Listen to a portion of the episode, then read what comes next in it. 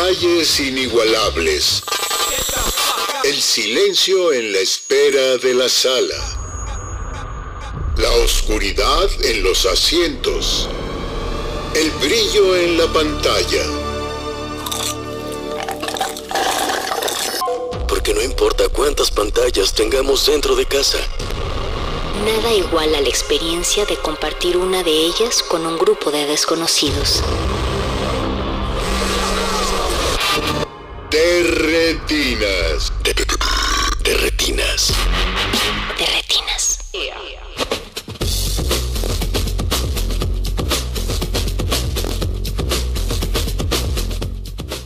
Bienvenidos a su cabina cinematográfica, esto es de Retinas.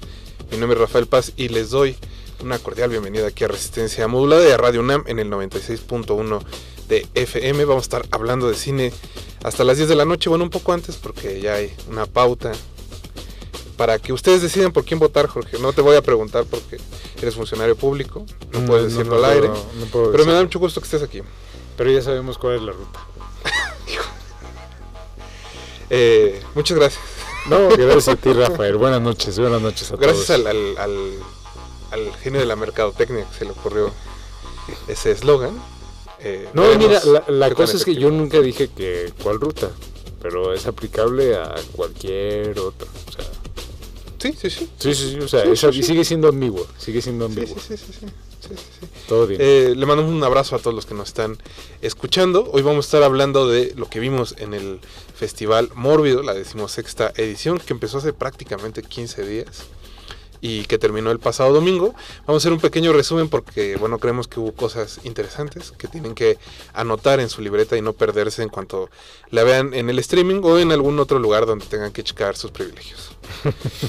Eh, para eso vamos a, a estar hablando con Nicolás Ruiz, que ya está aquí con nosotros. ¿Qué onda, qué onda, qué onda?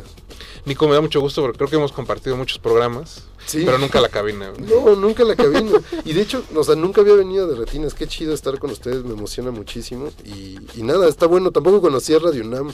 Está, está muy increíble Está este bonito, edificio sí, laberíntico. es bonito, Ajá. sí. Estuve a punto de perderme. Gracias, gracias a quien. No es el primer me- invitado, aunque que creo que los peores han llegado a TV UNAM. Entonces, te fue bien. Ah, sí, eso, sí, sí, sí. Hay invitados que todavía no han podido Que salir. no, no han salido, siguen en las mazmorras ahí. Sí. bueno. Eh, Donde la ruta no pero- es- No, ya. antes de meternos de lleno al Festival Mórbido, pues la semana pasada tuvimos que repetir un programa por circunstancias excepcionales. El día que venga a los días de la Vega, que él se las platique. Y tuvimos eso, que pasar la colaboración de todos los, la primera semana de todos los meses, de, con nuestro lector cinéfago favorito, con Praxedis Razo, que ya está en la línea. Praxedis, ¿cómo estás? No está en la línea. ¿O sí? No, al parecer no está en la línea. Bueno, Praxedis, como ya saben, viene a hablar de, de libros. No sé si nos... ¿Ya nos escuchas, Prax? Aquí estoy, Rafa, eh, eh, feliz de estar con ustedes otra vez después de, de su gira que se le echaron larga. Oye, yo pensé que ya no volvían, No, sí, sí, sí, sí. Que iban a dejar el automático, el, el- el piloto automático. Incluso jugaron con mi corazón. No, por eso estamos hoy resarciendo eh, la pausa, Prax. Para que nos cuentes qué, no solo qué libros elegiste para este mes, sino qué pan dulce va con cada lectura. Acuérdate, no se te puede olvidar cómo hay que No. acompañar eso. No, no, no, aquí ya, yo, yo ya estoy pensando seriamente en cambiar hacia la repostería. Ya, tú, tú y, y, y- de retinas y por supuesto el, el, el silencio atronador de Jorge Negrete, homónimo de Señor de Señores, del, del- el señor de, de- de- de- del Rancho Grande, me, me han hecho pensar, oye, ¿y si lo mío es la repostería? Porque de pronto ya hasta me pongo a investigar. Y hoy tenemos repostería fina argentina. Eso. Son dos libros argentinos. Fíjate que yo, yo soy el primero que se traiciona, ¿no? Es como debe ser, como debe ser que se auto se autosabotea, porque si no, no me siento a gusto. Yo dije que se iban a hablar de libros mexicanos eh, y, y de pronto me cayeron en la mano dos grandes panes argentinos. Un vigilante, que es una especie de bigote de... de- ¿Se acuerdan de, de, de- de nuestro equivalente a- al rollo...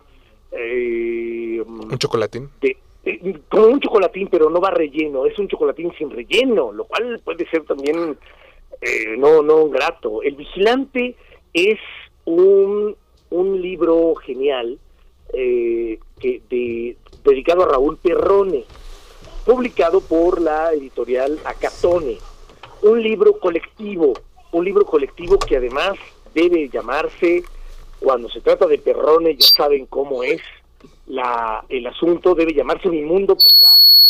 Y Mi Mundo Privado linda entre una entrevista autobiográfica con Silvina Pachelo, una periodista eh, que, que se inicia medio en, el, en la onda de la crítica de cine, pero se dedica a seguir a Perrone como un poco lo hizo, ¿se acuerdan de Bogdanovich con Orson Welles? Una temporada de, de, Fue de su filmación. Ajá, fue su pegoste, una temporada de filmación y le saca lo que lo que no se lo que no se imagina el Perrone, ¿no? Un cineasta que ya sabemos que siempre es algo singular, que es alguien que, que no tiene tiempo para dar entrevistas porque tiene que hacer su película 358. Un hombre siempre interesante de decir. Muy interesante como su cine, ¿no es cierto? Eh, y está, eh, le, le pregunta de todo, lo encuera. Es, eso es quizá lo más satisfactorio de este vigilante de, de, de repostería argentina que encuera a Raúl Perrone, por si fuera poco, luego lo a- acompaña en ese encueramiento, ese striptease que le hace en entrevista eh, Silvina Pachelo, Roger Cosa, Oscar Cuervo, Gabriela Orqueda, Luis Frank y Hernán Sassi. También gente que está de- de- desde hace mucho tiempo dándole duro a la, a la crítica de cine y hacen una especie de, de número monográfico muy interesante, en serio, sobre, eh, sobre una filmografía, pues ojo, que no es fácil que nos llegue, ojo, no es fácil que de pronto podamos tener a la mano, a pesar de una retrospectiva en Cineteca y a pesar de una retrospectiva, eh, una, una, una muestra en Ficunam, eh, en- de los primeros Ficunames, ¿no? O de los mitades Ficunames, ya no sé cuál fue creo. el primero. Sí. Eh, y, y, que, y claro, viene acompañado de algo espectacular, que para variar son libros, los dos, este vigilante de repostería como el otro que les traigo, que es un, un huevo frito también de repostería, este sí con, con relleno, que es el de Ernesto Vaca, son libros que solo se consiguen en Argentina, pero que quiso, pero que quiso el destino que, que México fuera su uno, de- una de sus sedes. Y se pueden conseguir acá particularmente de este de este virote de vigilante mi mundo privado se presenta en Cineteca Nacional el el la noche perdón lo tenía aquí anotado la noche del 11 de diciembre a las 18 horas la tarde del 11 de diciembre en Cineteca Nacional. No dejen de acudir, vamos a vamos a volver a enviarles la invitación para que vayan, pero se presenta y trae algunos ejemplares contaditos para, para distribuirse. Es sensacional porque incluye fotogramas, porque incluye graffiti. Sabemos que Raúl Perrone es, es un dibujante, entonces todo el libro está también, eh, tiene vaciado eh, eh, manuscritos y plástica, manuscritos que se acercan a la plástica, y está de lujo, a pesar de su de su ligereza, es resulta ser un objetito de, de casa. Eh, este perro es, es es un perro al que hay que cazar, no un perro de casa. Oye, ¿no? Prax, antes, antes de seguir, ¿qué día va a ser la presentación para los que quieran ir por su libro de 18, Perrone? Perdón, a las 18 horas, 11 de diciembre. Es. Lunes 11 de diciembre. ¿Cuál era la otra sorpresa? ¿O esa era, no? Y la otra Ah, sorpresa, el, el, el otro bizcochito que les traigo, que es un huevo frito, son los Cinema Sutras de Ernesto Vaca. Aquí sí, mientras que el mundo privado de Perrone se trataba de una editorial, pues digamos, consolidada en el mundo del, del libro independiente, eh, de arte, de, de, de búsquedas, acá sí estamos frente a los cinema, eh, con los Cinema Sutras de Ernesto Vaca, estamos frente a una edición personal, que se ya se presentó en México eh, hace hace un año y, y, y en donde se nos se nos manda al, al origen al hipotálamo del, del cine experimental desde la perspectiva de un cineasta pues que está suelto desde hace muchos años en ese eh, en ese rubro, ¿no? Dedicado, fíjense en la exquisitez de este huevo frito argentino, dedicado a Bruce Lee, quien me enseñó el camino en las tardes de sábados de superacción.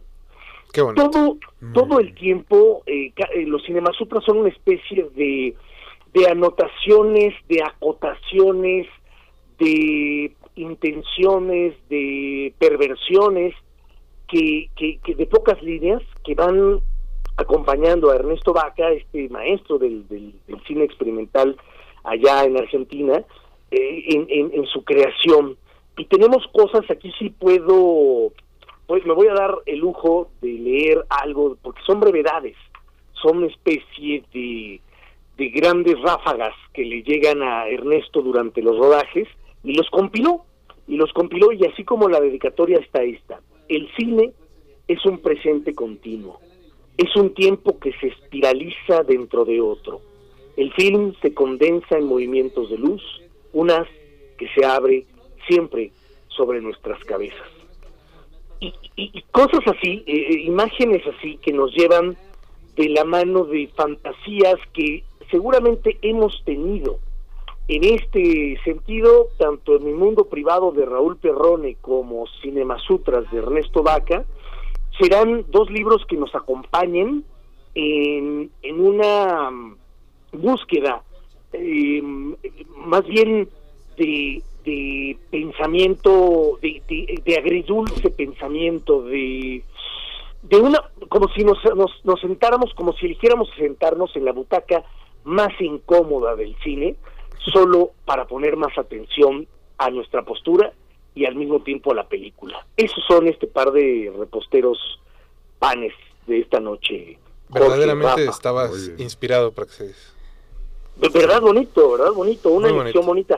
Dos rarezas, un Cinemasutras lo pueden encontrar eh, si buscan a Ernesto Vaca, pueden pueden también transformarse en, en, en alguien que simplemente quede buscándose y que también tiene algo de encanto ser ese ese buscador de libros y mi mundo privado, acuérdense, se, se estrena, sí, se estrena, se presenta en la Cineteca el lunes 11 de diciembre a las 18 horas en alguna sala que ya estaremos informando, que no aún no está confirmada, y en cualquier caso, eh, los dos libros argentinos son un agasajo para esta sección, para esta de retinas lectora que nos que, que hemos estado tratando de construir en la bibliopatía eterna.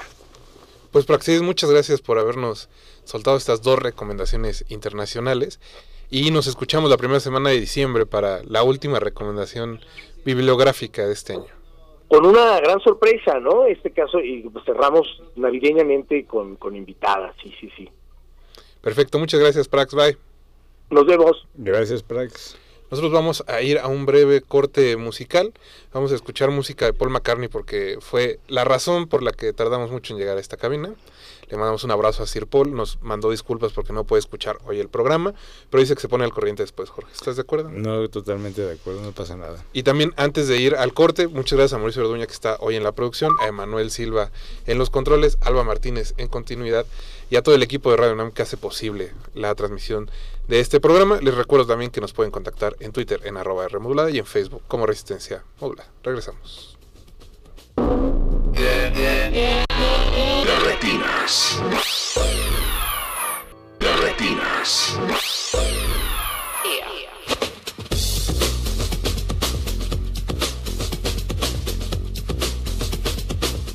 Acabamos de escuchar Maybe I'm a Maze con Paul McCartney, que como decíamos está tocando en el Foro Sol. Le mandamos un saludo a todas las mamis y los papis que fueron al concierto. Y a los que no se identifican como tal también. Es lo de menos. Eh, como decíamos al inicio del programa, vamos a estar hablando de algunas películas que vimos en la decimosexta edición del Festival Mórbido. Y está aquí Nico Ruiz, ¿Qué onda, qué onda? de Televisa, revista Nexos, No Código Radio. Televisa, sí, no, no, nos, no nos hace peor la imagen. No, no, bueno, no pasa nada. Aquí los muchachos son de la Ibero y mira, no les da pena. Entonces, eh, Bueno, pues vamos a estar me, me siento justo mejor. eligiendo películas que vimos en Mórbido. Y como eres el invitado, Nico, pues te toca iniciar la ronda. Sí, sí, sí. Por favor. Ok, pues me- yo creo que me gustaría empezar con una rareza. Em, Rareza en muchos sentidos. No sé si la vieron, la de She's Conan, la última No. de Bertrand Mandico. verdad, Mandico. No, pero siento que si has visto una, has visto todas. Es que un poco sí, un poco sí, un poco sí, totalmente. La neta, la neta, eh, entiendo aquí que estoy alargando mi placer cerebral con los franceses. Este, Bertrand Mandico, o sea, desde Los Niños Salvajes y todo eso, tiene esta cosa como demasiado cerebral, demasiado autoconsciente de su propio delirio y eso. Y de repente tiene momentos, pues, son, o sea, que francamente disfruto. Eh, en su pasada película, la de, ¿cómo se llama? After Blue, este, menos, porque sí, esa sí me pareció como medio insoportable de ver. Eh, pero en, en Los Niños Terribles sí tenía de repente estos momentos en donde, por más que sí está haciendo una cosa hiper cerebral, hiper intelectualizada, hiper reprotegida, políticamente correcta, lo que sea que esté tratando de hacer, de repente tenía unos momentos que me parecían como francamente interesantes y poéticos y locos. Em, y en esta estuvo chido, porque de nuevo llegué eso, sabiendo eso, pensando como a ver cómo va a estar este asunto y resultó ser algo que me, sorprendió bastante, no nada más porque narrativamente es bien interesante reconstruir la historia de- del bárbaro, de Conan, este, no tanto por cambiarle de sexo, sino por mostrar esta idea como muy clásica de la antropología francesa de como la barbarie no es algo que dejemos en el pasado y hacer un poco un juego con la repetición de la barbarie, pero incluso en la forma de representar el cine, que ya estaba bastante juguetona, en la manera en que creamos arte y nos comemos entre nosotros tratando de decir quién es el más puro artista, quién está recibiendo menos. Sí te quién estabas prolongando. eh, sí, sí, sí, un poco, tal vez, tal vez, tal vez. Pero, pero bueno, esta, neta se me hizo al mismo tiempo como muy divertido y tiene como esta cosa inocente y es, se sabe que es inteligente, pero se burla un poco de ella misma. No sé, fue la que yo creo que más he disfrutado de Mandico, este, que no es que las otras las haya disfrutado particularmente, este, pero, pero fue, fue, un, un hallazgo bastante interesante. Y la otra cosa es que eh, desde Los Niños Terribles no me había tocado una de Mandico que me pareciera tan realmente cachonda. Mm. Sí es, o sea, sí tiene unos momentos visualmente muy sensuales que no tienen nada que ver con los cuerpos, sino como con una sensación general lúbrica de la película que está bien chido, o sea, como verdaderamente físico. Y pues nada, sí incomodó a la sala y se puso chido y me gustó. La pasé muy bien, o sea, ya sabes a lo que vas, pero, sí es la que más me ha gustado, yo creo, de Mandico. Esa no, esa no te la has topado, Jorge. No, no, la verdad es que este sí. Te entiendo.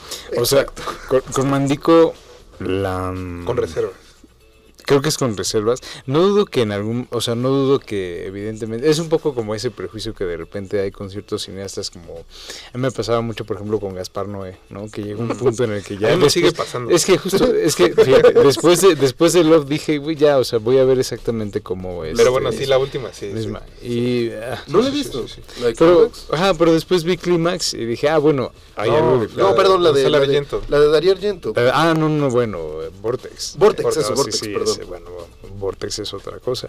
Pero justo, o sea, como de repente dejar un poco de lado esos prejuicios respecto a este, ah, es, es- ya sé qué película voy a ver o ya sé qué es lo que va a pasar. También creo que es saludable dejarlo de lado y a veces simplemente como entrar en el entrar en esta parte en la que el cineasta pues de una u otra forma no se va a estar como repitiendo tampoco va- es fácil que caiga en esa complacencia y pues por lo que comentas de la película pues parece ser que no es así aunque digo creo que parte justo del tema es como que la, la mercadotecnia festivalera también la vende así Es o que sea sí. como de, es que ah, mira te gusta Bertrand Mandico pues mira aquí tenemos otra película de Bertrand Mandico y que la Sí. venden mucho sobre, sobre desde que estás entrando te dicen eso, es como, ¿te gusta o no te gusta? Y es como, ay, carnal, o sea, a eso venía, a eso venías, ¿no? a eso ¿no? venías. A eso venía. Y Sí. que se maneje un poco sobre ese sobre el gimmick de este, ah, le cambiamos el sexo a Conan. Sí, Pero sí. como dices, es al parecer hay como todo un discurso ahí sobre el arte que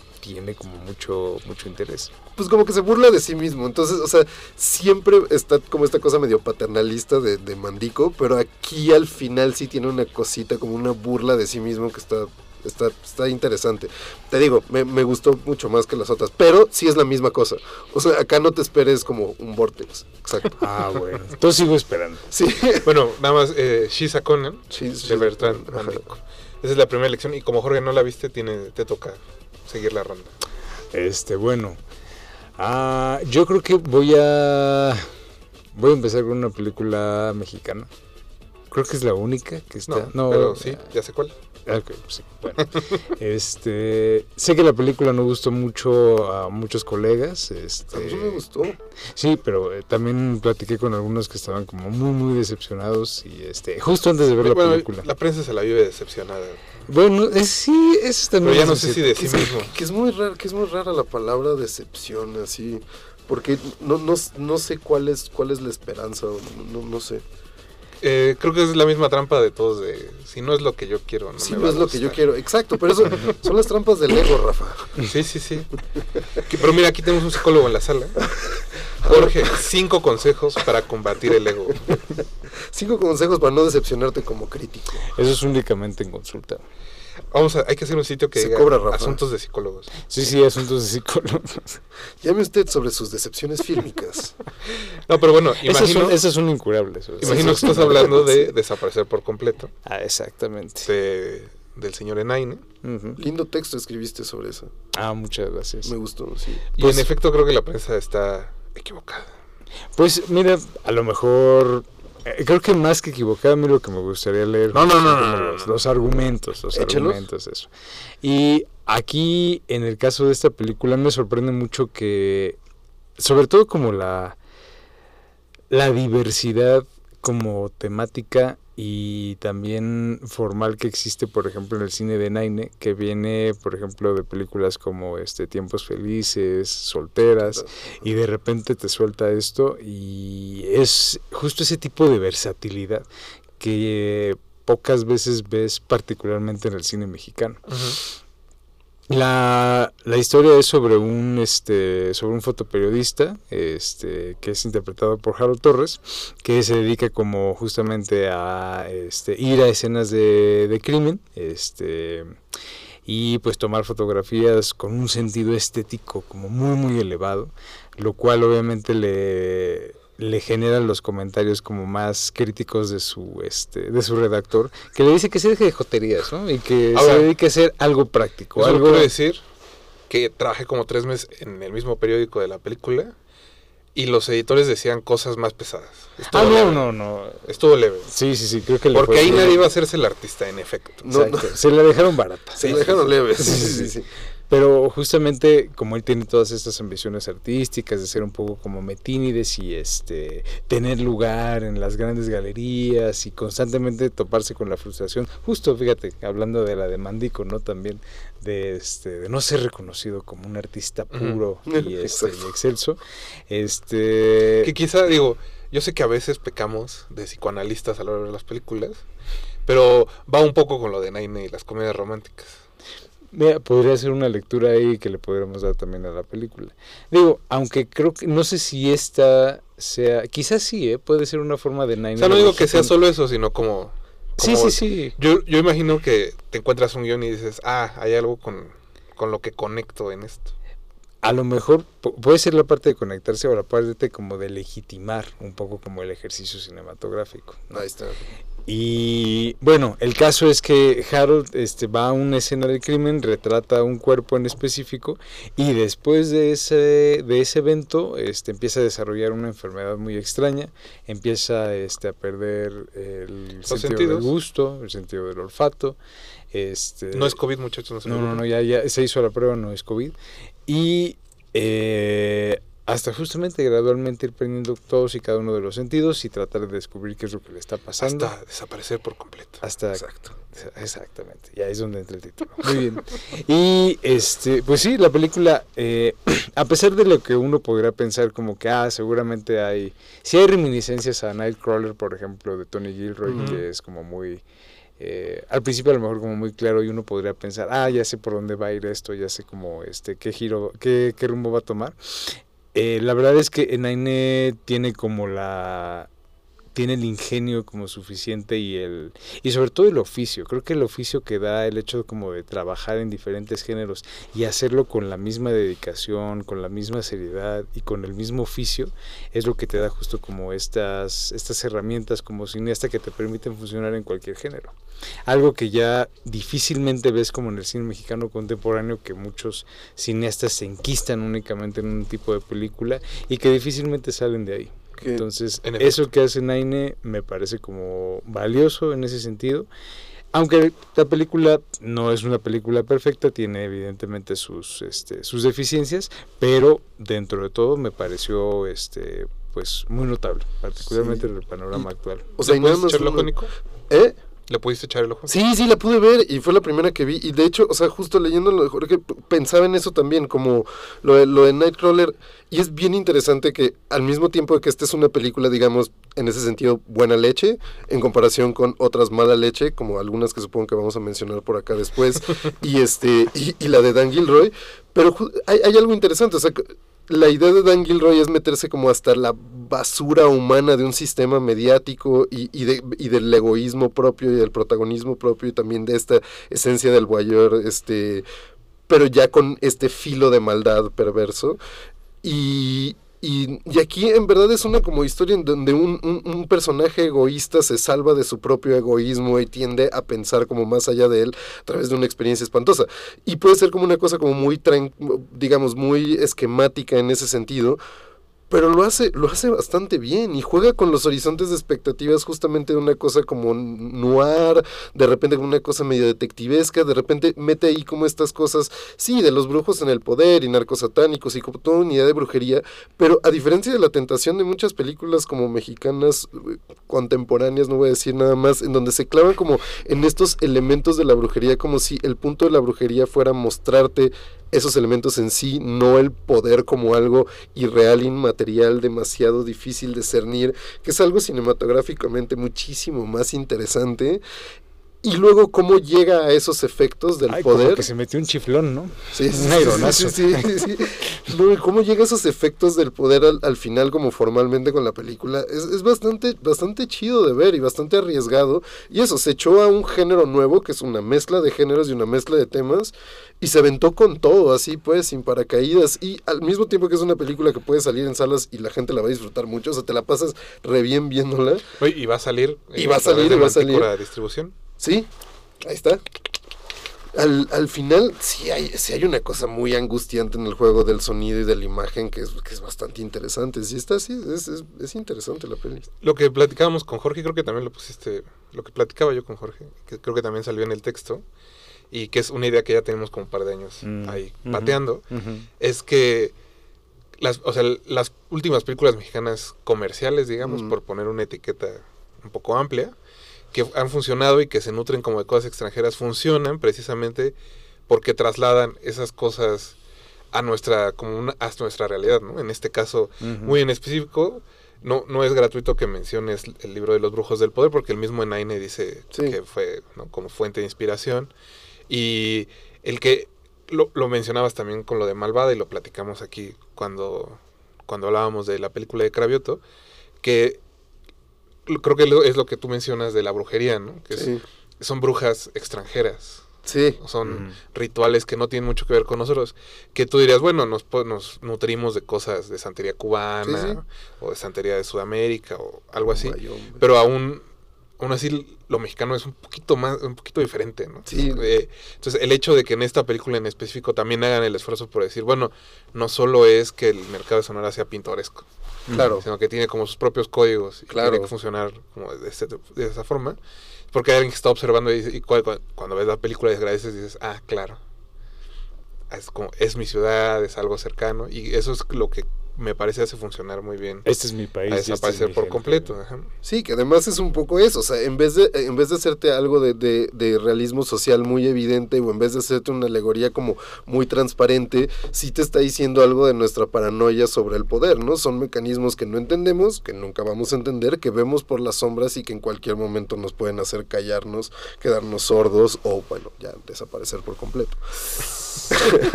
Perdón, lo dije de nuevo, lo tenía que decir de nuevo. así. No, pero, pero, pero es, o sea, sí es interesante que no, no va a eso, ni siquiera apunta a eso, ni siquiera es política. Alguna, eh, un, un, un crítico enojado, que luego mencionaré, pero que... No, no, no, nombres, no, No, con nombres, no, no, pero este, ¿cómo se llama? El Eric justamente me decía, Ah. este, Eri- Eric Ortiz, jugando, ¿no? Pero me decía, ah, ¿te gustó Huesera o te gustó la película Provida? ¿No? Y, y entiendo la, la mala leche de su comentario, perdón por utilizar la palabra mala leche demasiado hoy, pero entiendo, entiendo a lo que se refiere, pero no creo que venga para nada ahí, o sea, la, la idea de el niño y el salvarse el niño. No creo que el tono político de esta película sea algo como lo suficientemente serio para que se engrane en algo así, pero... Parece Sí, sí, algo termina, más ¿no? Pero parece algo totalmente más. Es curioso me porque, parece. o sea, platicando la película con Leslie Solís, le mandamos un saludo. Sí, eh, ella Doña hizo el Leslie. mismo comentario. Sí. Entonces, lo que, lo que discutíamos ese día y el- mi argumento es que creo que tiene que ver con el género mismo. Porque tú estás escribiendo un, un guion de, de horror, entonces, y obviamente con, sin culpar a nadie, sin señalar a nadie, con la clase social que hace el cine en el país, ¿no? totalmente. Entonces, obviamente si alguien se sienta y dice, es digamos tradicional, no- de nuevo no estoy tratando de denostar a nadie, pero digamos que es, es de una de una vena un poco más tradicional. Sí, Te sientas y dices, bueno, ¿qué haría un hombre eh, ir al límite? claro, Entonces, poner en peligro a su familia, Claro. en específico a sus hijos, ¿no? claro. Entonces creo que eso viene de ahí más que de una intención Totalmente. de dar un mensaje pro vida o de cualquier otra cosa. Totalmente, y en el asunto también como metafísico es la misma cosa, como trasciendes a través de tener hijos y tu descendencia, o sea, lo que sea, o sea, lo puede, pero sí es un mecanismo como social de, sí, es lo peor que te pueden hacer, pero también es desaparecer realmente como sientes que te mueres menos si hay alguien más que vive, ¿no? Sí. Este y demás. Pero pero creo que es incidental y justo nada más es como acabando eso también creo que la, la, la alegoría política y todo eso no es tampoco tan cerrada para pero ahí está sugerida y es divertida. Y a diferencia de como muchas películas ni alecciona ni nada no tiene nada de eso pero en verdad sí puedes leer bastantes cosas interesantes ahí en medio. Y también ese retrato que dices de la ciudad y como también dejándolo con un misterio pues que no se resuelva todo que no que no sea una aritmética de horror no como al brujo le dije su nombre y se fue corriendo ya se guardó.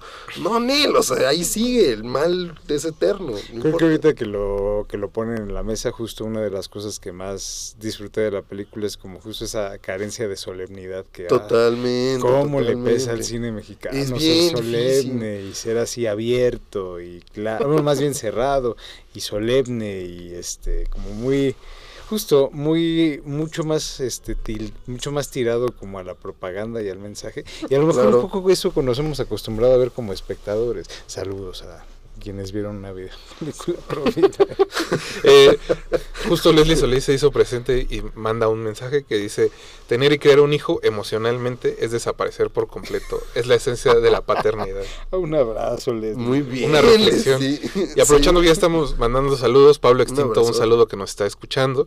También a Mar Heaven, que ya está conectada. Pregunta si va a venir Pablo Guisa. eh, en este programa no va a venir, pero quizá próximamente lo invitemos. Este, no sé si lo conozcan, pero es como una superestrella internacional, entonces Sí, es, difícil. es- uy, es es, difícil. difícil. Tienes que atraparlo entre dos vuelos y tiene que transportar toda la tierra de sus ataúdes. es La- tenemos la ventaja de que es de noche. Sí, al es menos horario. eso, ajá. Es Planearemos cómo, cómo invitar a Pablo. Pero esta noche no nos se va a aparecer. Eh, recuerden de todos modos que todos los martes hay Radio Mórbido, ahí para que busquen. Claro. Terminando de retinas, no le cambien. Y antes de, para cerrar esta ronda, yo quería elegir un documental para romper un poco Ah, muy bien. eh, la inercia. Eh, se llama Satan Wants You. Es de dos directores, de Steve, de Steve Adams y de Sean Odor. Eh, suenan un poco genéricos sus nombres, no los culpo. Pero este documental es sobre el pánico satánico de los 80 y en específico de un libro que se llama Michelle Remembers, que es el que desata todo el asunto, sobre una mujer que asegura que un grupo de satánicos la secuestró siendo bebé la estuvo maltratando muchos años, la me- sometió a sin número de vejaciones y gracias a la ayuda de un psiquiatra a través de la hipnosis es que estos recuerdos se Brotaron. recuperan y aparecen en un libro que se vuelve un bestseller y se es todo un fenómeno donde ya y el psiquiatra aparecen en todos los programas que se les ocurran, dan entrevistas y es cuando en los 80 eh, pues todo el mundo empieza a pensar que los satánicos están secuestrando bebés, están comiendo gente, están haciendo un sinnúmero de cosas, eh, incluyendo el asunto este de los muchachos de Memphis que culpan de un Mm, asesinato claro. en el bosque. Eh, lo interesante del documental, esto es solo, digamos, como una parte, es que posiblemente todo lo que recuerda Michelle nunca pasó. Eh, y tiene que ver con la ética de su psiquiatra y la manera en que pues se, se, se eligió a los metaleros de ese entonces eh, porque se veían raros, básicamente. Qué chido. Me, me hablaron muy bien de ese documental y no, no llegué a verlo, pero suena, suena bastante interesante eso. Y pues de eso se trata, creo que tú también le echaste el ojo. ¿verdad? No la pude ver. Sugiero que le den una buscada, sobre todo pensando en que hace tres semanas hablamos de películas metaleras. Es un gran cierre para ese, digamos, para ese, Parece ciclo. para ese ciclo. Y pues eso, si les interesa ese cruce como de metal y de horror, y sobre todo de los horrores reales, porque hasta ahorita creo que las otras dos películas son, aunque se nutren de cierta realidad, no son no son cercanas a lo que sucede todos los días. Estos sí, en específico, si son metaleros, si se visten de negro y algún día los han visto feo en el metro, bueno, es un poco culpa de Michelle. Pero también se puede, o sea, y, y eso siguió como mucho tiempo, ¿no? Estaba la famosa entrevista de Marilyn Manson sí. en Bowling for Columbine, ¿no? De. Michael Moore.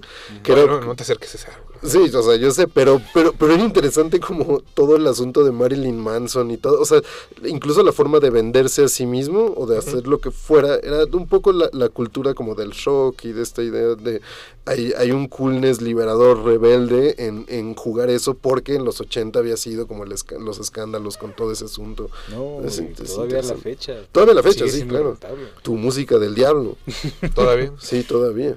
Gloria Pero- Trevi al revés, ¿no? O sea, no black metal noruego. Gloria Trevi era la que te hacía quemar iglesias. Debes obedecer, debes obedecer. Se han perdido los valores porque los muchachos nuevos no tienen este, este tipo de cosas. ¿Les parece si escuchamos un minutito de otra canción de Paul McCartney? Ahora vamos a escuchar ¿Directo Golden- desde el Foro Sol? Directo, no, no, no estaba muy caro. Platicamos con Paul, de pero estaba muy caro. Sí, Bueno, Paul dijo que le gustaría escuchar el programa, pero que no se toca en el Foro Sol Y sobre todos todo- los días. Había otras estaciones más necesitadas. Además, Vamos a escuchar Golden Slumbers de los Beatles, obviamente compuesta por Paul McCartney, y regresamos aquí a Derretinas. Retinas. Ya estamos de regreso aquí en el 96.1 de FM. Vamos a seguir hablando de las películas que vimos en la decimosexta edición del Mórbido Film Fest, aquí con Nico Ruiz. Eh, Nico, en la primera ronda recomendaste She Conan, Jorge Desaparecer por completo, y yo el documental Satan Wants You. Y pues te toca iniciar otra vez esta ronda, Nico. ¿Cuál es tu segunda elección de la noche? no lo sé, está, estaba pensando como cuál sería. Yo creo que, eh, miren, va- vamos a aclarar, no vi tantas películas del Mórbido, vi ocho este, de las que estaban en la programación.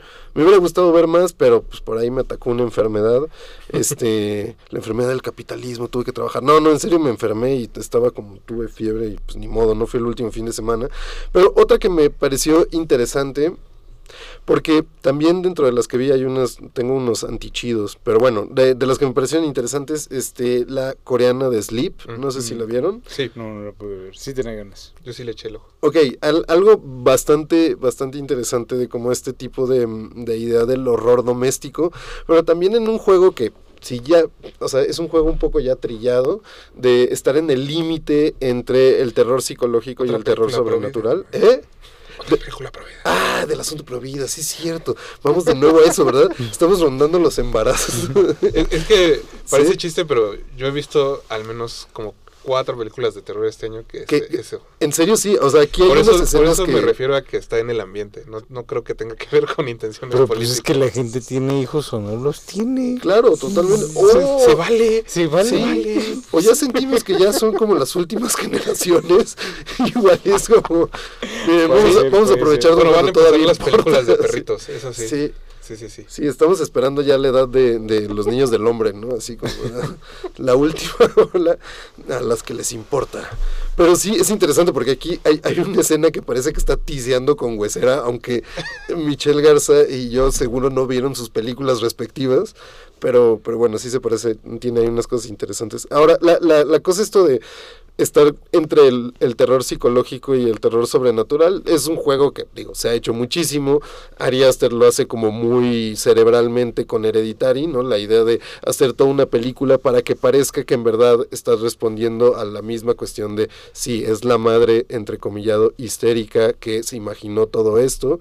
Este, y aquí es la película deja abierta la idea a que en verdad puede ser una crisis nerviosa, paranoica, que causa todo este asunto, pero también está la otra posibilidad sobrenatural y el hecho de que nunca lo cierre, de nuevo, no es algo nuevo, no es algo que nunca se haya hecho, pero lo hace con bastante, bastante elegancia y logra hacer como toda, todo el asunto de- del suspenso de una manera bastante interesante, bastante íntima y, y también como bastante perturbador en el sentido de es, es, es muy interesante hacer una película sobre el miedo que te puede causar la persona que está durmiendo junto a ti. Eh, es- esa parte como de principio de la película está, está bastante chido. Tiene una cuestión muy medida, muy coreana en su, en su, en su construcción narrativa. Tres capítulos perfectamente cerrados que llegan a una conclusión este, planeada desde el principio, meticuloso hasta con, con storyboards por, por la borda, ¿no? De un cineasta joven que es su primera película, pero que pues estuvo ayudando a Bon Joon-ho y que bueno, es un tipo ahí bastante metido en el medio. Y la neta sí, se me hizo, se me hizo interesante. No fue la película que más me gustó, es como tal vez el completo contrario de lo de Mandico. O sea, Es como el absoluto contrario de algo tan Eh, eh, arriesgado. Sobre todo porque, o sea, se nota que Jason Yu, que es el director, él se sentó y en específico es como, bueno, ya hay muchas películas de posesión. Sí, ¿Cómo hacemos que el- la posesión precisamente sea interesante? sí. Acaba- yo acabo de ver El Exorcista, El Creyente, hace menos de un mes. ¿Por qué te hiciste eso? Y por, por tarado, pero este... El día que tembló. Ah, me, me pegó la naturaleza se encargó de la justicia y justo ahí hay, hay un ejercicio similar de decir bueno cómo hacemos diferente el exorcismo y, y la y las respuestas son muy chatas y creo que aquí es ingenioso no sé si sea bueno Sí, pero la ingenioso. resolución es muy ingeniosa Sí. y e incluye una presentación en PowerPoint algo que dije wow Ah, lo de la presentación en PowerPoint, sí, sí, sí se me estaba olvidando eso, pero gran cosa, gran es cosa. como un o sea, o sea es un gag es pero un, pero es un gran gag, además en, en medio de justo, así, tapizó el departamento No, pero de es que si, conoces, sí. si conoces cómo funcionan las películas de posesión, pensarías inicialmente que el, el poseso o la posesión va a ser el clímax de la película, Claro. ¿no? que tiene que culminar con eso. Y Yu dice no, vamos a acabar en otro lado y el, justo el clímax te lo presentan en PowerPoint. PowerPoint. Pero es precioso porque estos diálogos de exposición que normalmente, o sea, cualquier cualquier este cineasta como no sé, James Wan te lo haría Ajá. a través de una caja que encontraron en el ático que Ah, dice no, cómo se justo. llamaba el fantasma y eso, o sea, que te dicen la aritmética de la posesión, no, pues es que pasó esto y tan acá es en PowerPoint, pero además tienen la precisión, ¿no? de una de una oficina, es como no, después de Muy 25 coreano. días así muy coreano, muy coreano, muy sí. organizado. Sí, claro, y todo está pensado para que el tipo sea un actor, entonces puede estar actuando la posición, en no sé qué, en fin, está todo muy bien. Sí, claro, lo del PowerPoint ahí sí es, es muy es muy chido y muy simpático porque además es eso, una burla sobre lo bien planeada que es además la película, Sí. que es tan bien planeada que a veces le quita gran parte del placer. Le falta corazón, Sí, o sea, como, bueno, sí, sí, a veces se siente como muy metódica y todo eso, y no hay nada enormemente original, pero el PowerPoint está muy bien. No, y yo le decía justo a Eric Ortiz también que, este, que se notaba que dijo, voy a hacer una película que no decepciona a ninguno de mis maestros, ¿no? Que es prácticamente la nueva ola de cine Sí. coreano. Y, y eso, es una película que es como, ven cómo me pueden seguir dando dinero, Sí, denme el dinero. Y seguramente se lo van a Entonces, dar. lo más interesante será saber Ver qué hace si después. después se arriesga. Esto está bien, está bien hecho, muy eficiente, Sí. incluso muy fino. Me acuerdo que mencionas a James Wan, es como lo contrario de James Wan. Totalmente, así no, no se va con el, con el susto y, rápido. Y eso es, eso es creo que lo que está... está Sí, bonito. sí hace construcción de suspenso y tiene cosillas ahí bastante interesantes y referencias a películas clásicas de horror como, no me acuerdo cómo se llama, ¿cómo se llama la de las fotos de los Shotter. Ah, Shotter, exacto, como Shotter, así. Tiene bastantes guiños por ahí interesantes, pero... Sí, sí, sí. Todo, todo está bien. Sí, o sea, todo eso bien. Digo, bien, ahí está. Eh, lo- la- ahora, esa es mi elección porque las tengo otras que más bien son... No, no, no tan, no tan Ahorita, felices ahorita. encuentros, pero ja, vamos a algo bonito. Quedan siete minutos. Pues rápidamente, este, mi segunda elección sería, este, mi segunda elección sería River of Fire de Weston Razzulli, que es una película que estuvo en la quincena de realizadores ahí en el Festival de Cannes. Eh, la vio Tarantino, este, dijo que le gustó, que este, ¿Quién crees que dijo que también le gustó? ah, no, no, ya, ya sé. Mandamos un saludo hasta Aragón. Mandamos un saludo hasta Aragón. sí, ya, ya. Este, y bueno, la película, eh, para quienes no la hayan podido ver, no sé si se va a distribuir en México, creo que sí, no sé. Este, si no, sí debería.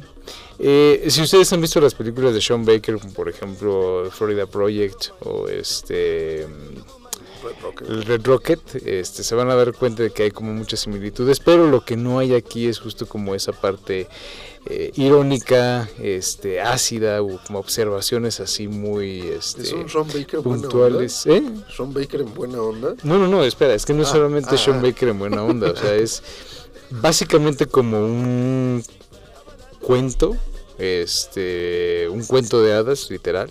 Este, al principio yo pensé que iba por una onda muy como de Eugene Green, este cineasta francés que trabaja como en una clave justo como de relatos medievales, con un tono muy, este, muy, muy anclado como en esa narrativa. Pero no, aquí la película se adapta muy bien como a su contexto, que es digamos como eh, Wyoming, en la Estados Unidos, digamos, como del centro, este, la Deep America, como le llaman. Pero aquí la cuestión es que no, la película no está como preocupada en hacer observaciones puntuales y precisas o hacer un comentario como este sociológico, sino como justamente en enfocarse en el relato de tres niños que un día quieren jugar videojuegos y resulta que la televisión, el videojuego tiene una clave parental. Entonces le dicen a su mamá, mamá, danos la clave de la tele. Y la mamá le dice, no, porque quiero que salgan a jugar. Mamá, por favor, danos la clave de la tele. Y mamá les dice, bueno, está bien, se las voy a dar, pero tienen que hacerme una tarta de arándano. Sí, mamá, ¿cómo no? Entonces necesitamos unos huevos específicos para la tarta. Salen y la, peli y, la película es son como esas dos horas que se pierden los niños para, hacer, para buscar y conseguir el huevo que necesitan para hacer la tarta, pero que ese tiempo son parecen días, este, semanas, y al final te das cuenta que pues no han pasado más que este, un par de horas. Nada puede superar la imaginación de un niño. Exactamente. Entonces, esa recuperación y esa falta como de cinismo, de ironía y de este esta palabrita que usan mucho en inglés self-awareness, como autoconciencia de sí misma, este me pareció como algo refrescante porque es justo renovar una clave o renovar digamos como las claves de un género respetando la tradición. O sea, igual, como una cosa muy antropológica, básica, simple, pero que en tiempos que buscan tanta ruptura, tanta este ser tan novedoso y subvertir las claves del género y buscar nuevas formas de revolcar a la este A lo ya visto. a lo ya visto, este simplemente hacer algo que respete la tradición puede ser lo suficientemente subversivo. Suena chido, porque además, o sea, no, no la vi, me hablaron también bien de ella, pero además suena chido porque luego el cine sobre, so- o sea, sobre niños o adolescentes, como en la herencia de Spielberg, mal hecho, es, es turbopaternalista, ¿no? Como esta, esta, esta idea de estoy mostrándote cómo piensan los niños siempre se me ha hecho medio terrible. No, y además sí. esta idea que dices, o sea, como la idea de la elación del tiempo. O sea, por ejemplo, una cosa que me gusta de, de Licorice Pizza de Anderson es como la idea de la inmediatez en la adolescencia, de como ahorita tengo que vender colchones y de repente eso se vuelve tu vida, ya o sea, te absorbe totalmente. Es la misión única y no hay cosa más importante, al día siguiente es otra cosa y otra cosa. Y esa forma de como mostrar de alguna manera con, con las aventuras que se ponen una tras de otra, esa, esa sensación de como de, de ansiedad de cambiar de aventura una y otra vez y de como lo, lo, lo- lo fuerte que es cada una de esas aventuras, es interesante en la formulación del tiempo. Igual, o sea, como hacer una elación del tiempo para los morros buscando un, algo y que se vuelve una aventura y que son dos horas, son mundos inmensos y eso. Suena muchísimo más interesante que la presentación paternalista de, mira, los Goonies en 2023. Básicamente. Pues creo que con eso nos podemos despedir. Eh, ¿Tu recomendación? nos ¿Tu quedan dos minutos, no vamos a alcanzar de mucho tiempo. En corto. Era cuando acecha la maldad, lo guardaremos para Ah, algún otro ah, Ah, programa. ese es- para otro programa. No, sí, por eso Ese no, otro no lo vamos a abordar en programa 30 entero. segundos. Toda la mala leche no cabe en, perdón, otra vez esa palabra. En dos Nico, minutos. muchas gracias por venir esta noche. Eh, espero que te hayas divertido. Sí, sí, qué ¿Quisieras chido. añadir algunos de los títulos que no te gustaban antes de, de irnos? Este, Pandemonium de Quarks, qué cosa más espantosa. Qué horror, ¿por qué me hicieron ver eso? Este, Ay, Propriety, se me hizo la cosa más tibia del mundo, así qué cosa más espantosa. Y, y bueno, el astro ah, lo intentó, pero también se me hizo, se me hizo bastante sosa. A, a pesar de que por ahí estaba Cunningham, que me cae re bien, este, sí, no, nada, nada. Pero Pandemonium y Propriety, sí, chale.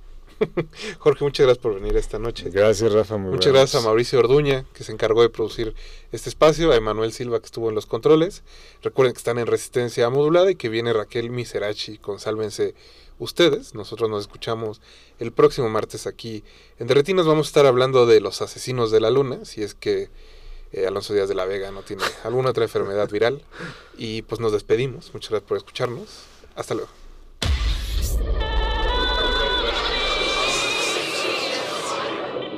La función debe continuar, pero la permanencia no es voluntaria.